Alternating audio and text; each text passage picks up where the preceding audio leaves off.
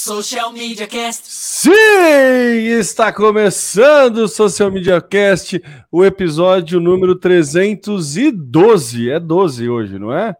Na pauta é tá 312, no, no, no, no tá é 311, mas é 12, é 12. Vamos lá, começando o episódio 312 do Social Media Cast no nosso ano 11. É ano 11 também. Eu tô super mal, tô super humanas hoje, errando todos os números. Mas, vamos lá para você que quer acompanhar o Social Media Cast, basta entrar lá em www.socialmediacast.com. Se você quiser acompanhar a gente ao vivo todas as quintas-feiras por volta das 9 horas da manhã, você pode ir no facebook.com/socialmediacast, youtube.com/barra arroba Social Media Cast e no LinkedIn barra linkedin.com barra company barra Social Media Cast, mas você pode fazer a busca lá no Social Media Cast no LinkedIn, você acha a gente também ao vivo lá no LinkedIn. Se você quer acompanhar esse episódio na comodidade do seu smartphone, basta assinar e seguir o Social Media Cast no seu eh, agregador de podcast favorito, pode ser no Spotify, no Deezer, na Apple, no Google Podcast, Estamos presentes em todos. É, eu sou o Temo Mori, o arroba Temo Mori lá no Twitter, facebook.com.br Temo Mori, Temo Mori lá no Snapchat, no TikTok, no Instagram, no Pinterest, no LinkedIn, em todas as redes sociais, inclusive fora delas, e jamais estaria aqui desacompanhado. Tô sempre com meu parceiro Samuca. É isso aí, Temo. Estamos aqui para mais um podcast, mais um episódio, e sim, é o 312 também sou da área de humanas. Você ainda tem o pezinho nas exatas, né, Temo? Mas somos de humanas e conta não é a nossa praia. Mas é isso aí, eu sou Samuel Gatti, o arroba tá no meu site e nas redes sociais, falando diretamente dos estúdios avançados da DR4 Comunicação em São Carlos, São Paulo, a capital da tecnologia. E vamos que vamos, Temão. E, e tem também uma questão de idade, né, Samuca? Faz 11 anos que a gente está fazendo podcast, então a gente já se intitula mais antigo podcast de marketing digital em atividade no Brasil. E aí, com a idade, a gente vai confundindo as coisas. Chama o, o, o filho pelo nome do gato, sabe? Essas coisas assim. Vai, é direto trocando. Casa aí. E o, o duro que até minha filha, ontem ela foi dar bronca na Filó e falou Rafael. Coitado, que o moleque tem culpa nisso. Ai, faz parte, faz parte essas, esse tipo de confusão. Mas vamos lá, Samuca, por incrível que pareça, a nossa primeira pauta não vai ser sobre inteligência artificial. Inclusive, a gente está com pouca pauta de inteligência artificial, o que me assusta. Mas vamos seguir.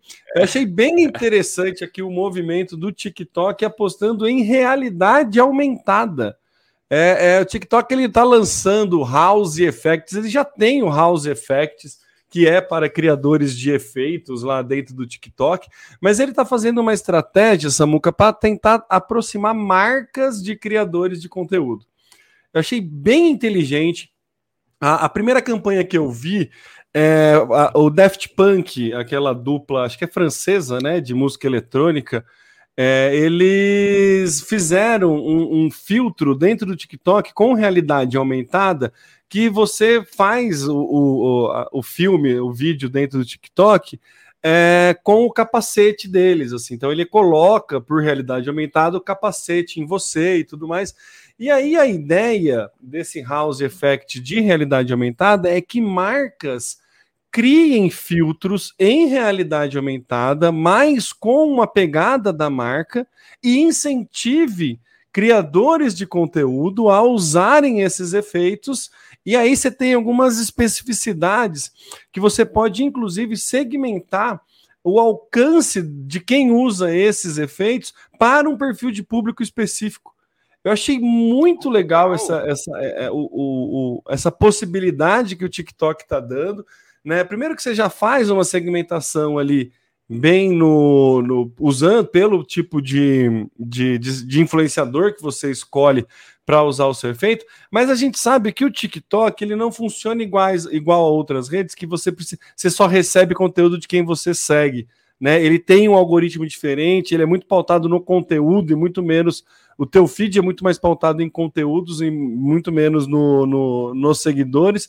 Então, dentro da tua criação de filtro ali, de filtro não, de, de, de, fio, de efeito com realidade aumentada, você pode tentar definir alguns parâmetros para que você, quem usar aquele filtro, apareça especificamente para o teu público-alvo e tudo mais. Então, é, dá um, um cross aí, uma possibilidade um tanto quanto diferente de, de estratégia de marketing digital do que a gente está acostumado, que é sempre muito centrado nos seguidores, né, né, uma forma de trabalho com influencers que é muito centrado no perfil de público de quem segue e não no perfil de público dentro da plataforma como um todo. Né? Então, acho que é um cross interessante, porque a gente consegue fazer uso de marketing de influência, mas com uma segmentação de público-alvo que você pode, né, pede um auxílio da plataforma ali para segmentar.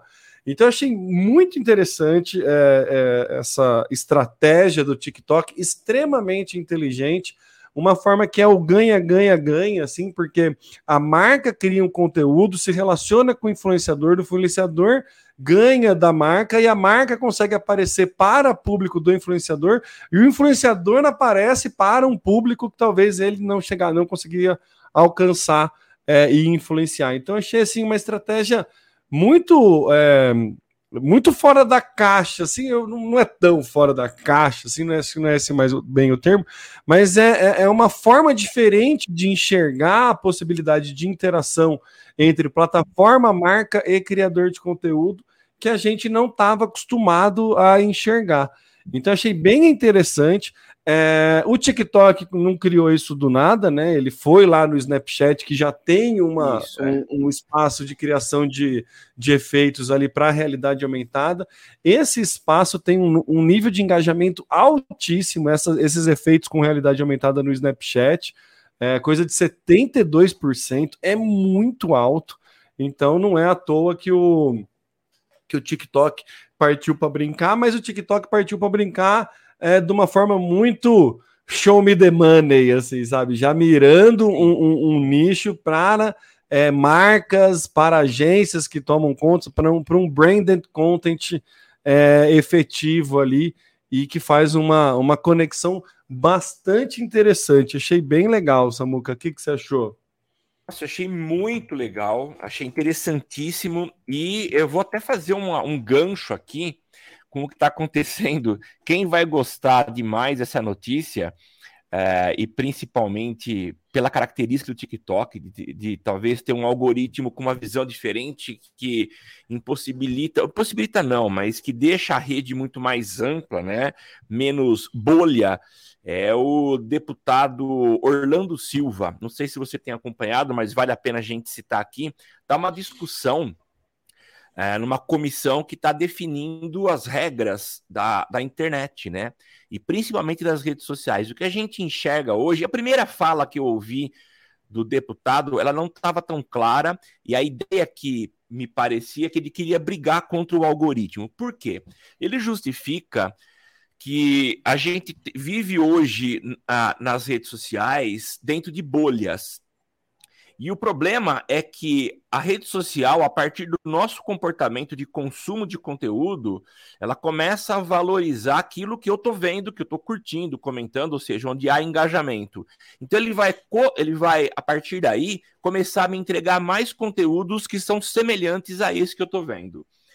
Uh, o problema é quando uma fake news é espalhada nessa bolha, ou eu recebo nessa bolha, e há uma tendência muito maior de só me entregar fake news e eu compartilhar esse fake news. Então, a ideia é uma regulamentação nas redes sociais, inclusive atribuindo aos players, né, a Meta, Google, TikTok, responsabilidade, coparticipação. Então, quando a gente vê uma rede social que tem uma, um algoritmo mais aberto que não restringe a bolhas e entrega a mais pessoas, isso permite que você tenha contato com outros conteúdos que não aqueles que você está acostumado a receber, né? E aí, voltando para a área comercial, eu acho que essa possibilidade de você expandir tua bolha e principalmente usando um efeito legal como esse, quer dizer, uma marca patrocinando um efeito, eu acho super interessante. Eu acho que é mais uma forma de você expandir. Obviamente, isso ainda está restrito a grandes marcas, a gente não tem segmentações mais locais no TikTok ainda, até onde eu sei. Então, isso fica restrito a ações específicas de grandes marcas. Mas eu achei super interessante uma alternativa muito legal para anunciantes. É, essa questão de, de, regulamentação aí, Samuca, é, é, a bolha do algoritmo. TikTok ele é o primeiro que tenta, ele, assim, ele oferta quebrar, pero no mútil, né? Assim, porque se você ficar seguindo coisa de esporte, você só recebe mais coisa de esporte, ele vai entendendo. O algoritmo ele tem. É, é, ele, você não fica tanto naquela bolha que nem o Instagram faz de ficar, ou o Instagram e o próprio YouTube, de ficar te, é, colocando para você seguir mais pessoas daquele segmento, até coloca, mas ele não é tão centrado no, no criador, ele é mais centrado no assunto do que nas pessoas, né? Então, quando tem um assunto muito sim, em alta, sim. aparece mais para mais pessoas. Mas essa questão da bolha do algoritmo, ela, ela é discutida há bastante tempo, né? Tem vídeos de é, é, sequências de, de, sugeridos do YouTube, já teve estudos também, que acaba é, a, fomentando muito o discurso de ódio, porque a pessoa vai assistindo coisas de discurso de ódio, vai o, o próprio algoritmo vai incentivando ela a assistir mais Isso. e mais e tal. E a gente tem que lembrar do, do episódio do Cambridge Analytica, que era uma estratégia deliberada de fazer uso desse algoritmo para manipulação de, de, de resultados de eleição, entendendo que perfil, definindo perfis de, de pessoas e atacando essas pessoas, entregando fake news é, de níveis diferentes para determinados perfis comportamentais que eles colocavam lá, né? Tinha até, acho que era o Ocean, né, que era a estratégia das pessoas que estavam open para o conscience. É, esse Ocean ele tinha alguma era extrovertidos, as pessoas que tinham simpatia Isso. com aquele assunto. Tinha bastante, tinha todo um estudo muito denso, assim, eu super recomendo aí, quem não, não lembra disso, bate no Google, é, coloca Cambridge Analytica Ocean, porque era um estudo muito comportamental, assim, que ele pegava dentro do Facebook, identificava pessoas que tinham aptidão é, é, ou simpatia por alguns discursos de ódio, ou por homofobia, ou por xenofobia, alguma coisa assim, e ele direcionava fake news estratégicas para cada uma desses, desses, desses perfis, e a intensidade da, da fake news também condizia com a possibilidade da pessoa replicar ou não. Foi um estudo muito inteligente, muito é, teve muito sucesso, mas a gente sabe que não foi nem um pouco ético, muito pelo contrário. Então é, é sim um problema de regulamentação que precisa ser passado. Até me surpreendeu aí o Orlando Silva tá, tá, tá à frente disso. E, e, aqui no Brasil a gente né, não, não tem muita esperança de que as coisas vão na frente por via, via deputados, né, Samuca? Mas, enfim, é uma pauta bastante, bastante interessante, bastante importante de ser discutida. Sim, Fato sim. é que a gente efetivamente nunca soube a real de como é essa distribuição. Quando a gente compra anúncio no Facebook, a gente acredita em tudo que ele está falando, né? A gente acredita nas métricas, a gente acredita nas entregas, a gente acredita que os dados são aqueles, não tem nenhuma forma de a gente aferir efetivamente aqueles dados, mas em nenhuma plataforma tem. Então é, a gente dança conforme a música, né? Joga conforme as regras do jogo que, que, que a gente tem. E o TikTok vem quebrando um pouco essas regras de uma forma muito eficiente. Né? Tanto é que ele está caindo tanto no gosto aí, agora está com estratégias de, de buscar cada vez mais né, marcas para trazer mais monetização dentro da plataforma. Enfim, dei toda essa volta, até consegui trazer um gancho para o assunto da pauta, achei que eu não ia conseguir. É, mas, mas pousou. No, é, mas no fim deu certo. Eu, você me fez lembrar uma fala do nosso amigo Bonon. Você lembra do Ricardo? Oh, lógico que lembro do Ricardo Bonon. Bonon foi um cara sensacional para a gente, nos deu uma mão legal aqui no começo Nossa. do podcast. E ele comentava lá, na, eu lembro uma palestra que a gente deu em Araraquara, eu, você e a Laina, junto com o Bonon. Sim. Foi a gravação no episódio ao vivo em Araraquara. Uhum. E ele comentou disso, né? Quer dizer, dá para acreditar na, na, nos, nos, números apresentados pela meta. Nossa a gente fecha os olhos e confia, né? É, acreditando nas boas intenções do Mark Zuckerberg. Eu sei, se, é. eu sei que essa frase soa muito estranha, Mas, mas enfim, não tem, não tem outro jeito. É o que tem para hoje, é o que é tem isso, há 10 anos e vai continuar sendo. Mas a gente é isso, sabe? Você vai lá, você entra no teu YouTube, você vê. É, tantas pessoas assistiram 25% do seu, fio, seu vídeo. Você acredita, Confia. né? A plataforma que está te dando. Se ele quiser inflar esse número, se não quiser inflar, entendeu? A gente já viu algumas sacanagens assim. Ou, ou, ou não vou nem usar de sacanagem, mas algumas espertezas da plataforma para induzir o nosso erro. A mais clássica dela era o YouTube considerava um view a partir de e... 20% do filme, do vídeo, 30 segundos, ou 20% né? É, era isso que era contabilizado uma visualização. O Facebook, quando lançou vídeo dentro da plataforma, três segundos ele já contabilizava como um view. Aí você é. subia um vídeo no YouTube, subia um vídeo no, no Facebook, o do YouTube tinha sete views, o do Facebook tinha 18 mil views. Você fala, nossa, é. Facebook é muito melhor. Sabe? É Mas era, a, a, a, a, era o mesmo nome para aferições completamente diferentes, né? Então, assim, né? Não era. Não, a plataforma é deles, eles criam a regra que quer, né? Dá o nome que quer. E aí foi muito esperto colocar o nome daquilo de três segundos como uma visualização do vídeo. É, né? é Eu... muito oportunismo, né? é, entendeu? Né? Mas enfim, é assim que funciona a regra, e aí a gente tem que tentar cada vez mais cavocar aí para entender efetivamente é. o relatório que está sendo entregue para a gente, né, Samuca? Cruzar dados, né? Faz um cross de Google, de mais plataformas para tentar identificar, faz campanha de link para o site, faz campanha com link é, é, URL tagueada, e aí você vai cruzando dados para tentar tornar é, a, aquele relatório mais fidedigno possível, né, Samuca? Sim, isso mesmo. É, é, é, o que tem para hoje, Samuca. É o, o, social media, né? Que agora o, o, profissional de marketing digital não tem um dia de paz, né? Não, não tem. Não tem mesmo. E assim, a perspectiva de melhorias nos próximos anos? Acredito que não. não Vamos continuar. Muito assim. pelo contrário. Né? Tem robôs ameaçando os nossos empregos. tipo, é. Né? Mas paz, assim. Paz... O... Fala, Temo. Pode falar, não, paz é uma coisa que passa longe do nosso cotidiano. É verdade. Agora, o que a gente pode fazer, talvez isso seja uma alternativa de nos ajudar, é, é confrontar números. Né? Então, a gente tem condições de usar a métrica entregue pelo, pela meta e usar um analytics, né? Você não vai conseguir checar tudo, mas tem muita coisa que você consegue. Então, por exemplo, conversão. Você consegue pegar Sim. no Analytics a origem do clique, chegou na página de confirmação. Então, algumas métricas você consegue cruzar. Agora, algumas métricas internas, como por exemplo, tempo, tempo de visualização na plataforma, você não consegue checar, acredito eu, né?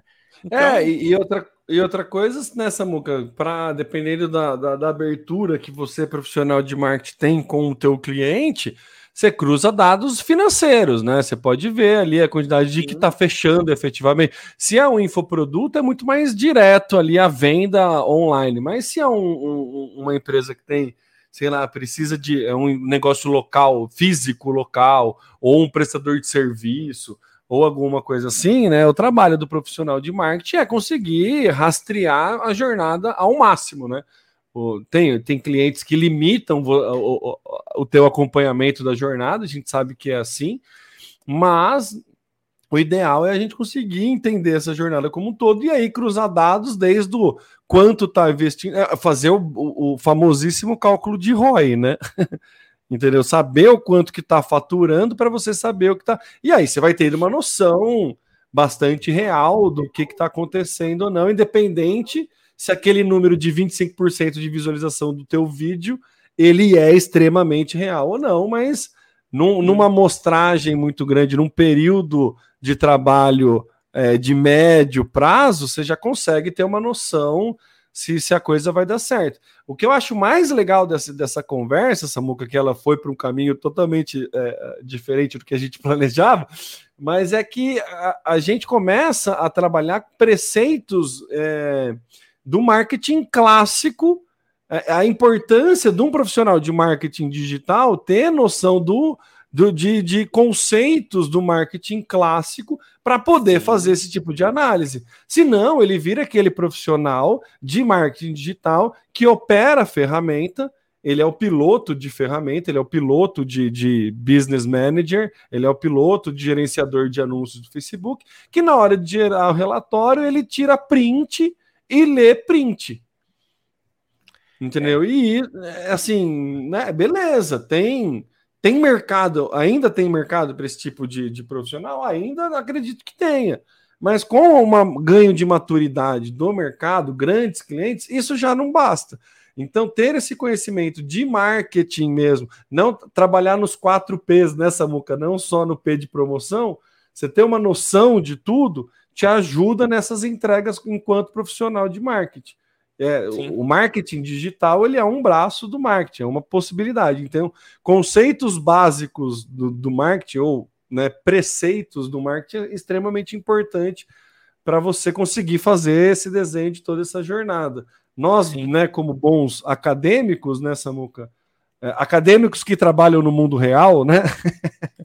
que não vive só da academia, é, a gente consegue fazer esse cross, de entender a importância desses conceitos que muitos gurus aí que a gente conhece acabam né, é, desvalorizando e, e, e, acreditando em fórmulas e regras e, e coisas é. muito automáticas, promessas mais vazias, né, Samuca? É verdade, exatamente isso.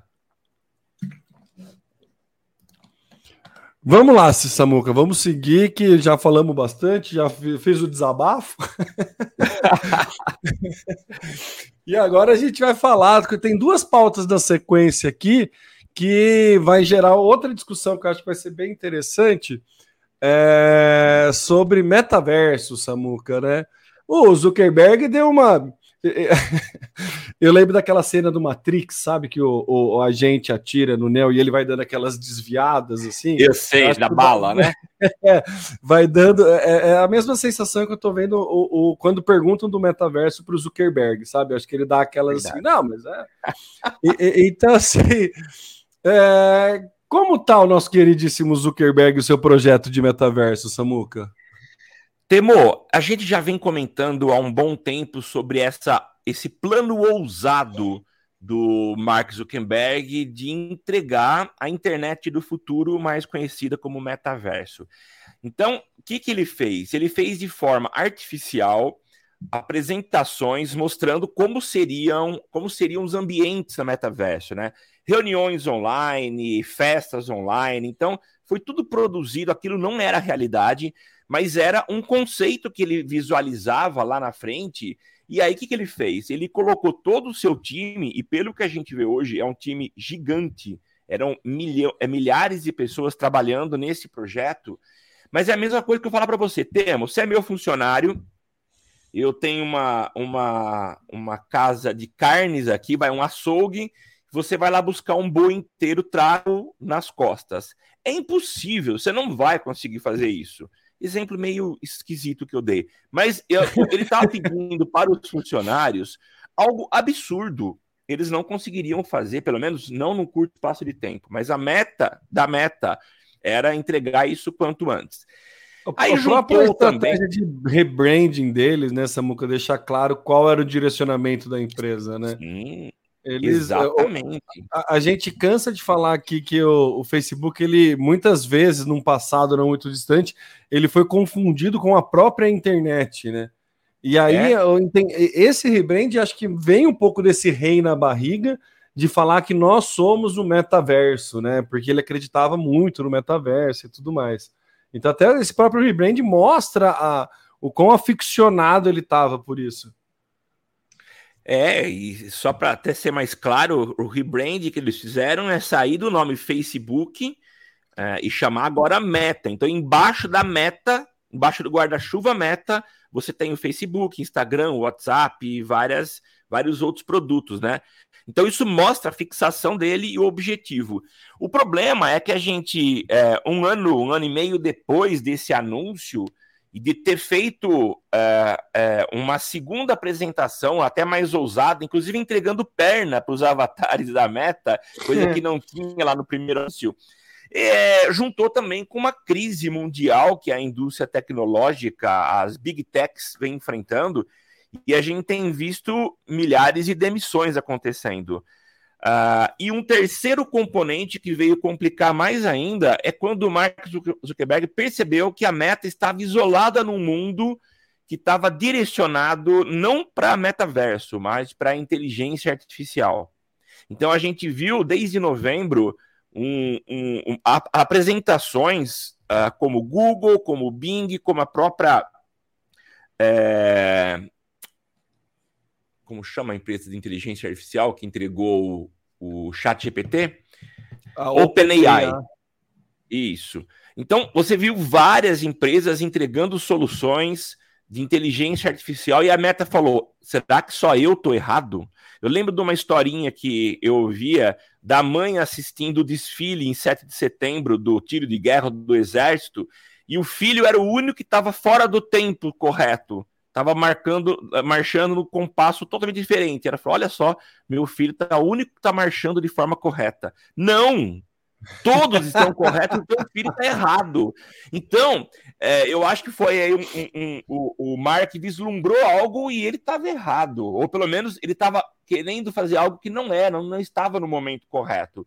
Então, todo mundo apontando para inteligência artificial e agora é, ele acho que se tocou da necessidade de abandonar ou pelo menos deixar em stand-by essa situação, essa, essa é, vontade dele trabalhar com metaverso e focar também em inteligência artificial para não cair no desuso. É o que acontece com muita ferramenta que não está no mesmo compasso dos demais e acaba sendo abandonada. A gente viu vários exemplos aí. Enfim, é... e vou emendar já, Temer, daqui a pouco você comenta tudo junto, mas é outra que está nessa é a Disney. Disney também estava num processo, não vou dizer parecido com, com a Meta, mas ousado também, chamando o projeto de Next Generation Storytelling, a nova geração do storytelling, né? E era um, um projeto que tinha aí 50 funcionários, incluindo um ex-diretor da Apple, que saiu da maçã e veio para Disney para poder trabalhar nesse nessa nova experiência, né, usando realidade aumentada e, e o, o, tal da, do metaverso, né?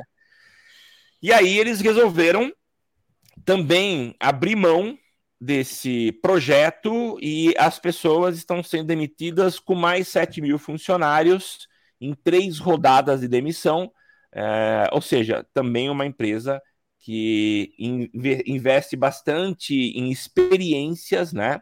E metaverso eles acreditavam e acredito que ainda é, confiam nessa proposta, mas não para agora. Então, também demitindo muita gente e deixando de lado esse projeto, pelo menos para o momento. É, Samuca, vamos lá, né? Vamos falar primeiro da Disney, depois a gente vai para a meta. Eu acho que não, não tá errado investir no metaverso, eu acho que ele é sim um futuro plausível. Ele ainda é obscuro para muita gente, ele ainda tem algumas barreiras de entrada, ele ainda tem uma questão de hardware que, que acaba dificultando essa, esse acesso. Então, assim, ele tem inúmeras possibilidades. Mas a, eu acho que teve não um erro, mas ou uma anima, um excesso de excitação, talvez, com o, o metaverso por parte dessas empresas, pe, pelo o histórico crescente que a gente teve de, do boom digital aí, graças a um fenômeno externo que foi a pandemia. Né? É, o, o próprio primeiro tombo da meta, que a primeira leva de demissões da história da meta aí, é, se deu por um planejamento errado do próprio Zuckerberg, ele até assumiu essa culpa é, em carta aberta, falando que com o término da pandemia esperava-se que esse crescimento continuasse do, do mundo digital, só que esqueceu de, de esque, vou, vou ser muito simplista aqui na minha análise, tá? Mas esqueceram de imaginar que as pessoas que estavam cada vez mais imersas dentro desse mundo online ao ter a possibilidade de sair para o mundo offline, elas iriam preferir sair para é o verdade. mundo offline. Então, assim, a pessoa é, você tinha duas opções: você ficava em casa ou você saía. De repente, você só tinha a opção de ficar em casa. E aí você começou a consumir um monte de coisa digitalmente. E aí, de repente, até tuas aulas, tudo, né, teve que crescer digitalmente. De repente, abriu de novo, sabe? Você vai voltar a ter duas opções e não ter mais. Eu não vou querer mais opções online, eu vou querer mais opções offline também. Então, o metaverso ele acaba competindo ali com o cinema, ele acaba competindo com o parque, ele acaba competindo né, nesse, nesse, nesse mercado de atenção com outras coisas offline e que é intrínseco do ser humano querer ter esse tipo de relacionamento offline. Então, é, é, acho que esse foi o primeiro erro assumido, né? Que esperava-se que tivesse esse, essa continuidade de crescimento no online, mas isso não aconteceu, e aí por isso o Facebook fez. O metaverso ele segue nessa mesma ideia, numa ideia paralela, que acreditava-se muito nesse crescimento, só que aí veio uma coisa externa né? Que é o OpenAI com uma plataforma de inteligência artificial aberta, extremamente acessível, sem barreira nenhuma de entrada e que te gera possibilidades inúmeras, gigantes e, e, e infinitas. E aí todo mundo vira o, o olho para isso, não tem como. Né? É, assim, a Microsoft sai na frente, pé, compra o OpenAI, faz, sei que lá, já adiciona funcionalidade, a gente falou no episódio passado, já adiciona funcionalidade para o Microsoft 365, o antigo Office, já o chat GPT já começa a ajudar, muda todo um cenário de trabalho do marketing digital, muda todo um cenário de criação de conteúdo, agiliza inúmeros processos e isso está de graça acessível. Numa conversa, exatamente numa conversa de chat. E aí o metaverso, que, que é aquela coisa que você precisa imaginar lá na frente, acaba perdendo espaço, né? É. Então, assim, é, é, foi natural. É um erro estratégico? Acaba sendo um erro estratégico, mas a gente consegue enxergar hoje como um erro estratégico porque a gente está sendo profeta do passado. Na época que eles fizeram essa análise, não tinha como prever esse tipo de coisa. Na verdade, Samuca, e é aí que eu quero quero a, a, trazer a segunda, a outra pauta que, que eu coloquei aqui, eu, como você sabe, eu estou estudando né, alguns artigos antigos de marketing. E eu queria Sim. trazer, eu, eu, quero ler na, in, na não, não, não na íntegra, mas ler um trecho de um artigo de 1960, 1960, 60, que fala de estrada de ferro, indústria a vapor, indústria do petróleo. Nesse artigo de 1960, ele fala, chama de miopia de marketing do Theodore Levy. Ele fala, inclusive, em algum trecho, que a, a indústria de eletricidade elétrica pode correr um risco, porque no futuro casas podem ter geradores com baterias e aí comprometer a indústria da energia elétrica. Em 1960. E aí a gente está vendo boom. É, é, muito louco. E aí tem uma, um trecho que é o marketing fraudado, um, uma seção desse artigo, que ele fala o marketing fraudado. Ele fala da eletrônica, mas aí a gente consegue fazer um paralelo. Então vou abrir aspas aqui. No caso da eletrônica, o maior perigo com que se defrontam as novas ferramentas e companhias do setor não é o fato de não darem bastante atenções às atividades de pesquisa e desenvolvimento, mas sim por lhes darem atenção demais. Corta um trechinho. Sua expansão, em outras palavras, realizou-se quase sem nenhuma atividade de marketing. Essas companhias, imagina o Facebook na expansão do Facebook. Você lembra de ações de marketing do Facebook? Lembro. Uhum. Essas companhias vêm se desenvolvendo assim em condições perigosamente próximas da ilusão de que um produto de qualidade superior se venderá por si só tendo criado uma companhia bem-sucedida pela fabricação de um produto superior. Não é de causar surpresa que os seus dirigentes continuem a ter o espírito voltado mais para o produto do que para as pessoas que o consomem.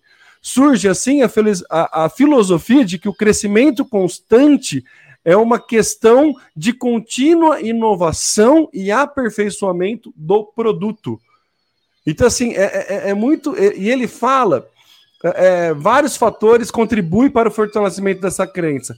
Produtos eletrônicos são altamente complexos e sofisticados e surge um desequilíbrio entre administração e engenheiros e cientistas. Isso se dá numa, na origem de uma predisposição em favor da pesquisa e produção em detrimento das atividades de marketing. A organização tende a acreditar que a sua tarefa é fabricar coisas e não satisfazer as necessidades dos clientes. O marketing é tratado como uma atividade residual, uma outra coisa que precisa ser feita depois de executada a função vital de criação e fabricação do produto. 1960. Coisa, né? E aí você pega a equipe do Facebook, quantos profissionais de marketing tem, quantos desenvolvedores tem? Cara, é um monte, né? Um monte. Mas, mas assim, a, a, diferença de peso que se dá, né? Sim, é claro. Toda essa cultura de startup muito se dá por um produto melhor, né? Por uma, uma facilidade que precisa. E aí, como essa, todos os unicórnios se deu por uma facilidade que, que, que, que, que ela resolveu. Né? E aí toda essa facilidade cria essa ilusão de que eu preciso melhorar muito o meu produto e não entender a necessidade do meu perfil de público. Nunca um cara que está focado em rede social, dificilmente um cara que está focado em interações, trocas é, pessoais, é, interações é, sociais num mundo online, vai pensar numa ferramenta de inteligência artificial. Porque ele está focado naquilo. Mas quando você pensa a ferramenta de inteligência artificial como um auxiliador das atividades digitais do ser humano, aí começa a fazer muito sentido. Né? Então, é, é, é muito louco a gente pensar, e estudando esses artigos antigos, a gente vê que é, é, é é meio jogo cantado, sabe, Samuca? Sim, é.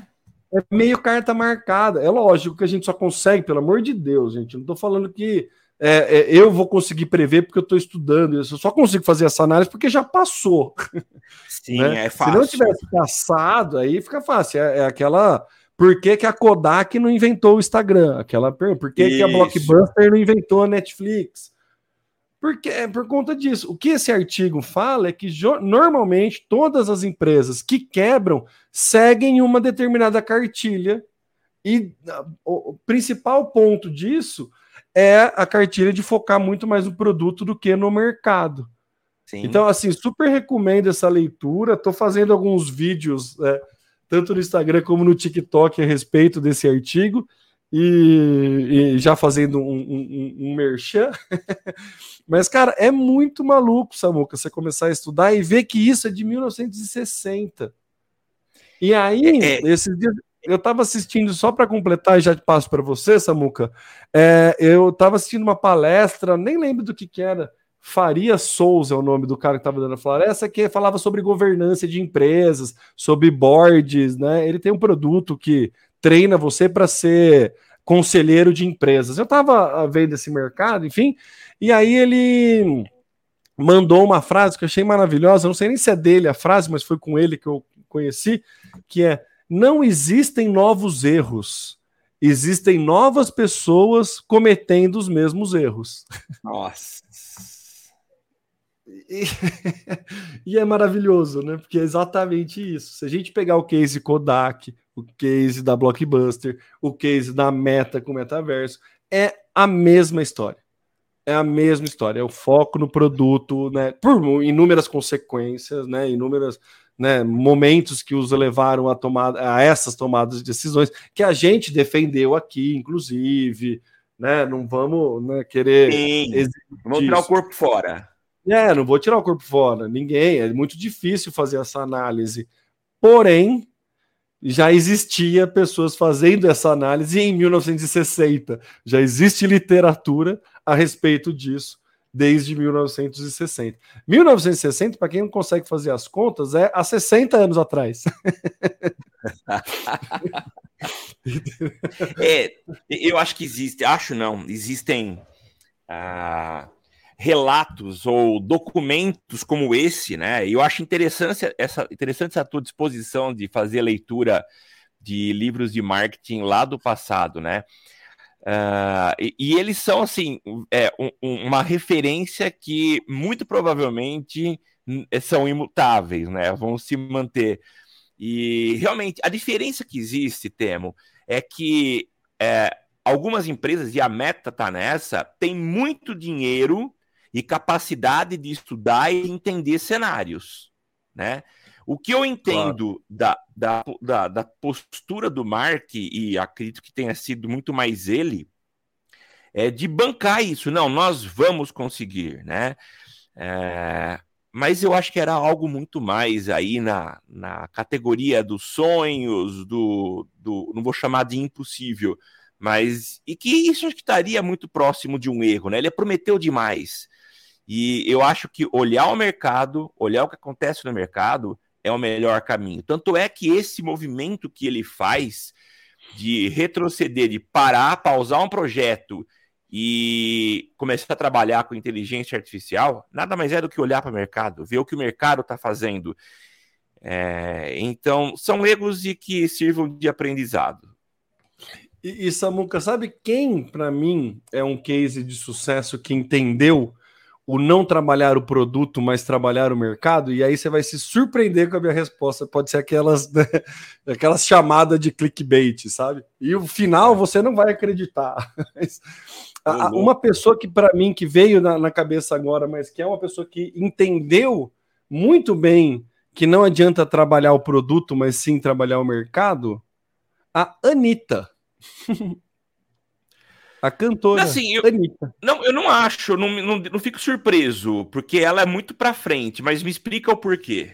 Samuca, ela é de música, né? Se ela é. entende que ela é do cenário musical, ela vai tentar se aprimorar em lançar o próximo hit, em entender tendência de mercado, em fazer parcerias ali dentro, coisa que ela fez, né? Fez parceria com a Pablo, foi fazer tal coisa. Só que ela começa a entender o mercado como um mercado de atenção. Então ela foi a primeira brasileira, não só a, a, a ganhar o Grammy, mas ela foi a primeira brasileira a colocar uma música no Just Dance, que é um mercado de game. Ah, ela, é? eu não sabia disso. É, ela chegou a. Acho que foi com Bang até. Ela colocou. Aí me vai me faltar cultura pop. Me desculpe aos amantes da Anitta. Né? Eu não, não é o tipo de música que eu consumo, eu acompanho né, por notícias, mas enfim ela colocou música no, no, no, num setor de game, então ela já abraça um outro público ali da parte de game, ela já coloca um pezinho. Ela foi, ela tá, ela foi é, conselheira do Nubank.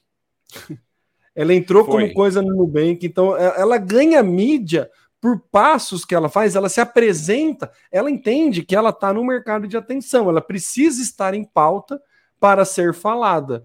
Então ela ganha a mídia dessa forma. Ela entra no Nubank, ela vai no Jimmy Fellow, fala, fala no inglês maravilhoso, acompanha, não sei. É uma pessoa que entende a, a necessidade de estar no mercado de atenção, não no mercado, não num produto, não vendendo um produto de música. É. E aí ela é, foi conselheira da Estácio, de, na, da, da, da, da, na parte de educação, foi na parte de educação financeira para o Nubank, sabe? Então, assim, é uma pessoa que vai para lados que você nunca imagina que uma pessoa da música, né, uma fanqueira, assim, longe de, de ser estereotipar ou achar ruim, ou ser é um elogio, né? Assim, uma pessoa que que produz música popular, que produz música do jeito que ela produz e ir para caminhos que você fala, cara, por que, que ela vai. Por que, que o Nubank aceitou ela?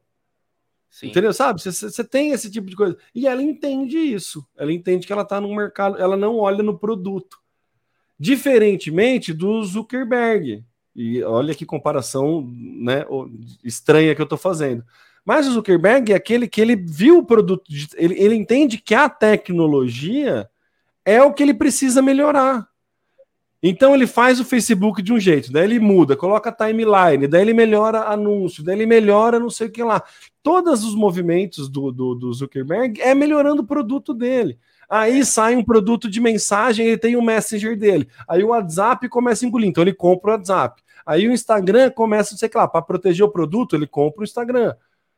E aí, para não sei o que lá, ele vai indo nisso, ele vai sempre pensando em melhorar o produto. E esse acaba sendo o modus operandi da, da, da, da empresa. Sim. E aí para de olhar mercado. Né? Então é isso que esse artigo está falando, que esse trecho do artigo fala. E, de novo, é uma análise que a gente só consegue fazer porque já passou. Pelo amor de Deus, não estamos né, longe de querer se vender como expert na coisa, né? Não é isso. Né? É uma análise que a gente faz porque já passou. Né? É, é tipo. Né? Uma leitura do passado. É uma leitura do passado, exatamente. É isso que a gente faz, e com uns pitacos ali do que poderia ter sido feito diferente, talvez, mas também nada garante que teria dado certo nessa é. Mas são aprendizados que a gente tenta tirar dos erros dos outros, né?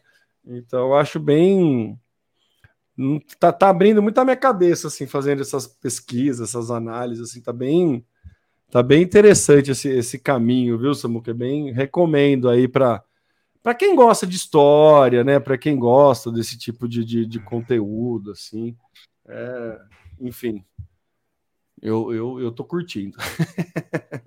é muito legal. É.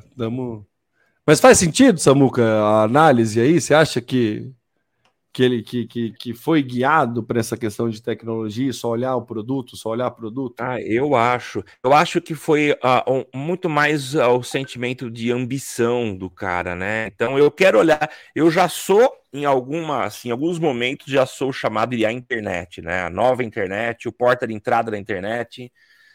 Ah, e aí ele estava vislumbrado e olhou, considerou lá na frente a possibilidade de ele se posicionar de fato com essa nova internet que seria a, a, a meta, né? O metaverso. E mas eu acho que ele deu com os burros água, né? Quando a gente vê é, essa uhum. orientação, a tecnologia simplesmente esquece de olhar o ser humano, a gente se ferra. E a principal prova é o comportamento das pessoas. Eu falo por mim, Temo, eu sou um cara extremamente tecnológico.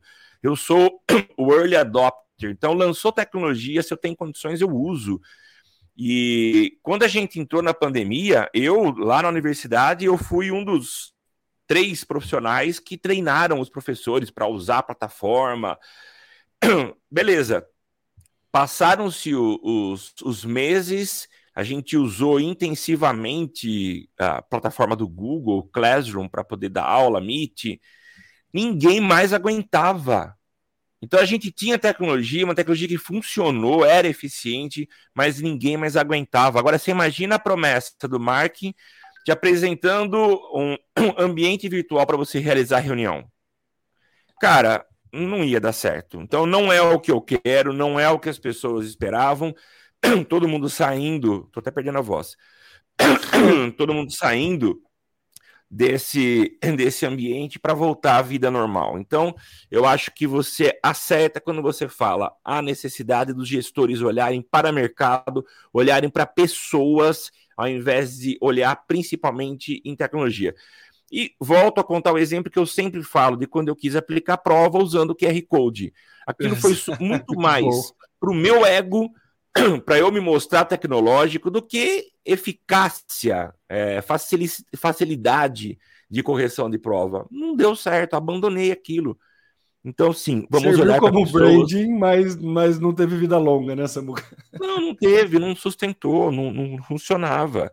Não que eu, que eu fiz isso para é, aparecer e mostrar. Sim, tinha um pouquinho disso também, de um pouco de, de marca pessoal, né? Mas era para facilitar. Não, eu compliquei. Então, esquece, foca em pessoas e não é, essencialmente em tecnologia. É. E é engraçado que a M Web no SXSW, né, falou exatamente isso, né? Agora é a hora da gente ter foco. Eu achei maravilhoso, né? A, a principal futurista aí e, e, trazer isso, né, cara? Porque tem tanta coisa com o IA, tem tanta coisa que pode acontecer. Agora é tanta possibilidade, né? É tanto caminho que dá para ir, né? É, encurtou tanta distância que agora a gente tem que ter foco.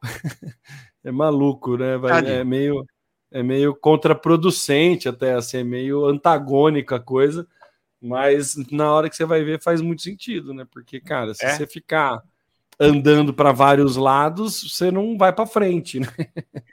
Não, de jeito nenhum. Samuca, para finalizar aqui, a gente, né, era, é, né, né, tinha que ter inteligência artificial aqui, mas parece que é na contramão, porque o nosso queridíssimo Elão tá falando para dar uma segurada no, no, barco. Pois é, o Temo, a gente vê, vou contar até um exemplo aqui. É, imagina o seguinte, eu tenho um grupinho de, de futebol, de jogo de time, e aí eu não consigo, eu tô, tô machucado, eu vou torcer para que chova, porque o lugar é aberto para ninguém jogar bola. É mais ou menos isso. Elon Musk assumiu, comprou há algum tempo o Twitter, mas ele está muito mais incendiando o parquinho do que fazendo a plataforma ficar mais interessante para os usuários. Né? Isso está nítido, está muito claro.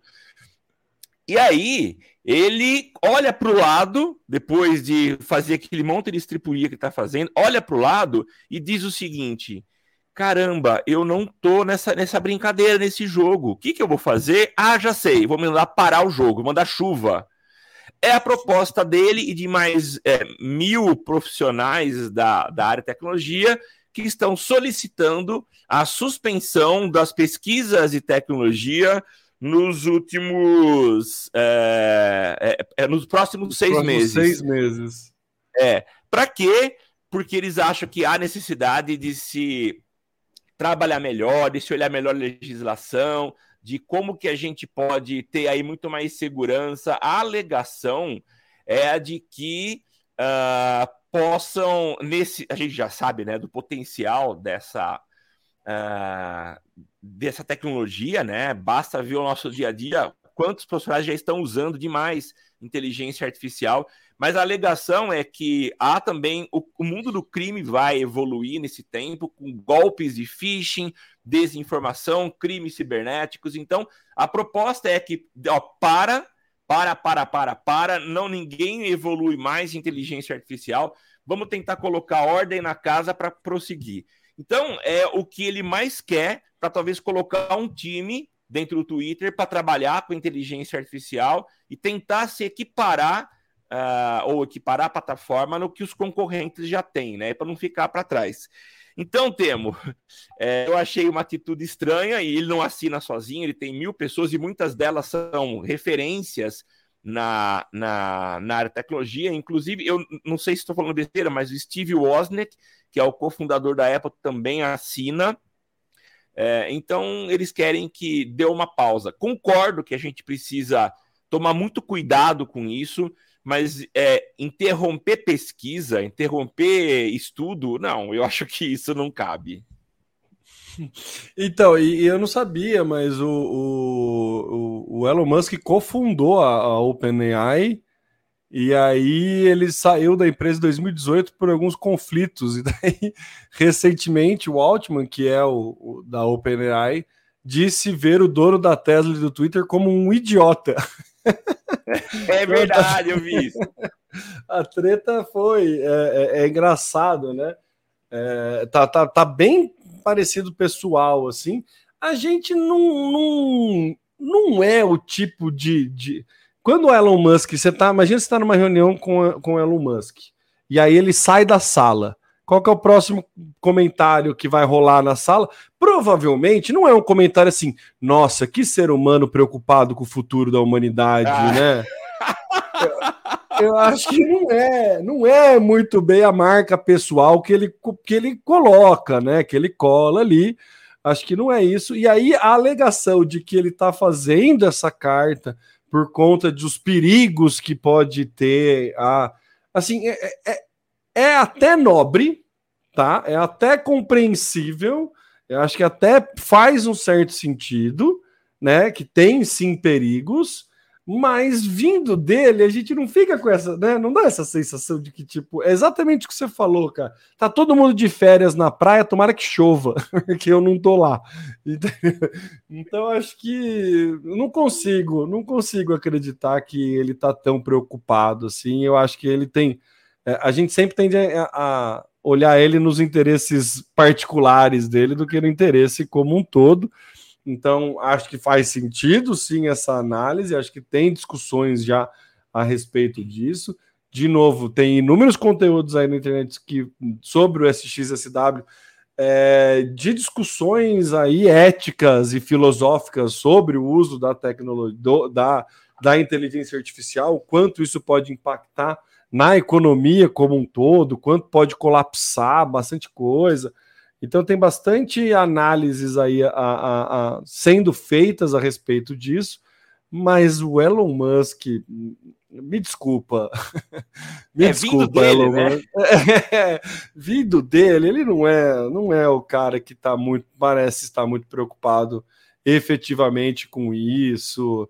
Ele que já divulgou ser a favor da liberdade de expressão dentro do Twitter, ele que fez aquele jogo de compra não compra o Twitter, ele que manipula mercado através de Twitter, ele que sabe, sabe? É. Tipo, ele que sabe, então assim, manipula literalmente assim o mercado, né? Os tweets, é. ele faz um tweet e as ações sobem. Ele faz outro Sim. tweet, todo mundo cai. Então ele não, sabe muito um... bem como usar, é, pode falar. Sim, teve, teve episódio não muito tempo atrás do uh, de aumento de valor de criptomoeda, porque ele disse que as vendas dos carros da Tesla seriam feitas com, com criptomoeda, e ele valorizou, não lembro qual delas que era, mas ele, ele citou uma e comprou uma pancada, milhões e milhões em criptomoeda, o valor foi lá em cima, a galera comprou, depois que valorizou, ele vendeu. Então, assim, realmente concordo com você que não é um cara que está preocupado com a humanidade. É, pelo menos não aparenta, né? Não, não. se, um se, se, lá no, né, a hora que ele for dormir ele tiver essa preocupação, não é algo que ele torna público nessa né, muca. Então, assim, acho que sim, tem inúmeras discussões que a gente pode fazer sobre a implementação de inteligência artificial e aí coisas éticas, sociais, né, econômicas, tem inúmeras coisas que a gente pode, filosóficas até, para entender o impacto disso e, e, é, um, é necessário uma luz sobre esse assunto. Porém, né, vindo do Elon Musk, ainda mais esse histórico de briga dentro da OpenAI e o, o, o chefe da OpenAI chamando ele de idiota, fica tá, tá, Não, mais é, é tá mais parecendo série do que do que coisa séria, sabe? Tá mais tipo, de férias com esse, sabe? Alguma coisa assim. Ai, ai pelo amor, ai. viu? Que enfim, é Samuca. É, não dá pra. Né? Enfim. Tem bastante nojente de peso, né? Que dá uma credibilidade. Mas aí acho que a estratégia de colocar o Elon Musk na frente jogou contra. é verdade, certeza. É, nem sei vamos... se ele tá à frente, mas assim, ele é o cara que deu a cara pra bater e falou: não, ó, eu, eu, eu, eu tô afim mesmo que a coisa pare, viu? Então é vídeo dele aí. Mas é isso, tem é, é, e, e por que seis meses? Tipo, de onde foi tirado esse número? Ele Sabe, falou, galera, quanto tempo vocês precisam para poder dar uma, uma acelerada? Ah, o chefe, é, é. seis meses. É. Fechou? Ou foi, ah, vocês têm seis meses para me deixar aqui na minha mesa uma inteligência artificial. Ó, mundo, para de desenvolver aí durante seis meses que eu tô chegando. Sabe? Ai, dureza, viu? Ai, Samuca. Muito bem, vamos finalizando então mais um episódio aí com várias análises do, do, do Social Media Cast, mais um papo muito bom. É, é, sempre muito, muito gostoso, viu, Samuca, a gente poder ir, ir, ir, trocando ideia aqui e concluindo coisas durante a conversa. É sempre muito, muito prazeroso. Espero que todos os nossos ouvintes aí também tenham gostado. E lembrando que você pode acompanhar a gente no www.socialmediacast.com.br. As gravações acontecem nas quintas-feiras, às 9 horas da manhã. Você pode participar ao vivo aqui, né? Ajudar a gente na construção da pauta e também participar aí, dando a sua opinião é, lá no Facebook, no YouTube ou no LinkedIn, sempre no barra Social Media Cast. O Social Media Cast é só você encontrar, procurar a gente. E também assinar a gente é, no seguir, né? A gente é velho, a gente ainda fala assinar o podcast, né? Agora não é mais assinar, né? É, é no, no Spotify, é seguir o nosso podcast é, lá no, no, agregador. Inclusive, nosso queridíssimo José Calazans acabou de mandar aqui uma mensagem participando no ao vivo. Ó. a música do Musk deveria ser Pare o Casamento, da Vanderleia. Nossa, não faz parte do meu repertório essa, mas é legal. Pare ah, o Casamento. Muito bom. Muito bom. Senhor juiz, pare agora. Ah, você tá. conhece, lógico que você conhece. Não, Vai estar tá querendo fazer, não, não. É, então, não, a gente não entende tanto da Anitta, mas da Vanderlei a gente conhece, né? Vanderlei e Vanderlei Cardoso. Vanderlei Cardoso, olha lá que beleza. Bom, vamos parar de revelar a idade e falar que a gente está terminando aqui o episódio 312 do Social Media Cast no ano 11, para quem queria fugir da idade, 11 anos fazendo aqui o Social Media Cast, o mais antigo podcast de marketing digital aí em atividade. Eu sou o Temo Mori, arroba Temo Mori lá no Twitter, facebook.com barra Temo Mori, Temo Mori em todas as outras redes sociais, inclusive fora delas, e passo a bola aí para as considerações finais do Samuca. É isso, tema. Aliás, estamos às vésperas do dia 1 de abril, em maio, é quando a gente completa 11 anos, né? Hum. É isso, né? É Enfim, verdade, é. Foi em maio que, que, a assim, gente. O, epi o episódio que... 1 foi 12 de maio, não é? Alguma coisa assim? 12 de maio, isso mesmo, 12 de maio de 2012. É 2012.